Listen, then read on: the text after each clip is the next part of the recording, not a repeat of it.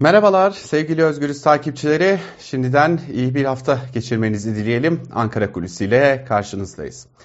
Malum geçtiğimiz hafta uzunca yıllar boyu efendim terörle arasına mesafe koymayan, terör örgütüyle bir olan biçiminde başta Cumhurbaşkanı Erdoğan olmak üzere AKP'li yöneticilerin ve aynı zamanda Milliyetçi Hareket Partisi'nden sözcülerin, yöneticilerin, MHP lideri Devlet Bahçeli'nin hedef aldığı bir parti var. Türkiye Büyük Millet Meclisi'nin 3. büyük partisi ve bu partinin adı Halkların Demokratik Partisi yani HDP.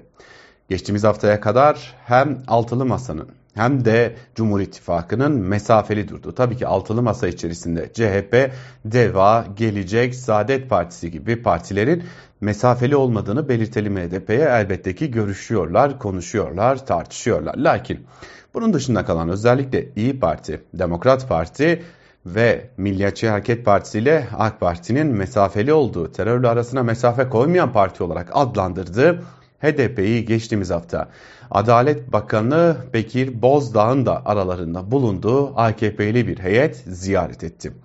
Bu ziyarette AKP'nin üzerinde çalıştığı ve anayasanın özellikle 41. maddesiyle 24. maddesinde değişiklik öngören bir değişiklik e, teklifin Meclis Genel Kurulu'na getirilmeden önce daha doğrusu meclise getirilmeden önce bir nabız yoklamasıydı. Aslında bu tür uygulamalar sık gerçekleştirilir. Özellikle anayasa değişiklikleri olsun e, ki anayasa değişikliği için biliyorsunuz en az 360 oy gerekiyor o da referandum için ya da 400 oy gerekiyor ki o da referandumsuz kabul edilebilmesi için. İşte tam da bu nedenle HDP'de bir ziyaret gerçekleştirildi. Malum AKP ve MHP'nin bir de Büyük Birlik Partisi'nin oyunu eklediğimizde 334 ediyor ki 26 oya ihtiyaç duyuluyor. En azından bu değişikliğin hem başörtüsü hem de LGBT artı karşıtı maddenin yürürlüğe girebilmesi için referanduma gönderilmesi amacıyla en az 26 oya ihtiyaç var.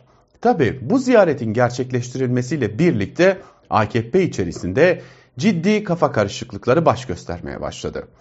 Bir yanda AKP içerisinde Mehmet Metiner gibi isimler ki geçmişte HDP'nin de geleneğinden gelen e, siyasi partilerde yöneticilik yapmış e, bir isim Mehmet Metiner. Metiner diyor ki niye görüştük ki bunlarla? Biz bunlara zaten terörist demiyor muyduk? AKP'li Şamil Tayyar ise şunu düşünüyor. E, görüşülebilir, tartışılabilir, konuşulabilir ama bir nokta belirlenmeli artık. HDP terörist mi değil mi diye bir nokta belirlenmeli diyor. Orhan Miroğlu ise bu durumu bir fırsat olarak değerlendiriyor. Hatırlayalım Orhan Miroğlu da HDP geleneğinden gelen partiler içerisinde siyaset yapmış bir isim. AKP Urfa Milletvekili Cevheri ise e, HDP'nin legal bir parti olduğunu, mecliste temsil edildiğini ve görüşmenin de e, doğal olduğunu düşünüyor. Ama hatırlayacaksınız geçtiğimiz günlere kadar e, efendim masanın altında, ayağında, sağında, solunda, odanın bir köşesinde HDP var diye e, iktidara yakın medya çok sağlam bir propaganda gerçekleştiriyordu. CHP lideri Kılıçdaroğlu'na, İyi Parti lideri Akşener'e, e, başta olmak üzere altılı masadaki liderlere HDP ile ilişkiniz ne diye de sorular yöneltiliyordu. Şimdi AKP içerisindeki bu kafa karışıklığı öyle görünüyor ki bir yandan da tedirginlikle Salı günü MHP grup toplantısında MHP lideri Devlet Bahçeli'nin ne söyleyeceği eklenmiş durumda bu tedirginliğe. Yani Bahçeli HDP'nin ziyaret edilmesini, HDP ile HDP'den anayasa değişikliği ile ilgili bir destek beklendiğinin sergilenmesinden rahatsız olacak mı? Bu konuya değinecek mi, değinmeyecek mi? Malum e, geçtiğimiz hafta Mahir Ünal, MHP lideri Devlet Bahçeli'nin tepki göstermesiyle görevden alınmıştı. Peki şimdi ne olacak? Bahçeli tepki gösterecek mi, göstermeyecek mi? Hatırlayacaksınız yerel seçimler döneminde İmralı'dan Öcalan'ın mektubu geldiğinde e, Cumhur İttifakı bir bütün bu mektubu da savunan bir pozisyonda yer almıştı. Şimdi bir yandan da bu konuda dikkat çeken başka bir durum var. HDP temel hak ve özgürlüklerin referandum konusu yapılamayacağının kesin bir şekilde altını çiziyor.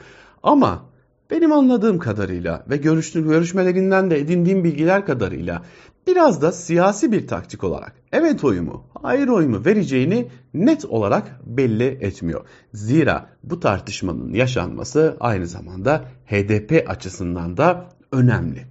Şimdi olur ya HDP vereceği oylar elbette ki teklifi referandumsuz meclisten geçirmeye yetmiyor. Lakin bir yandan da vereceği oylarla teklif referanduma gidebilir.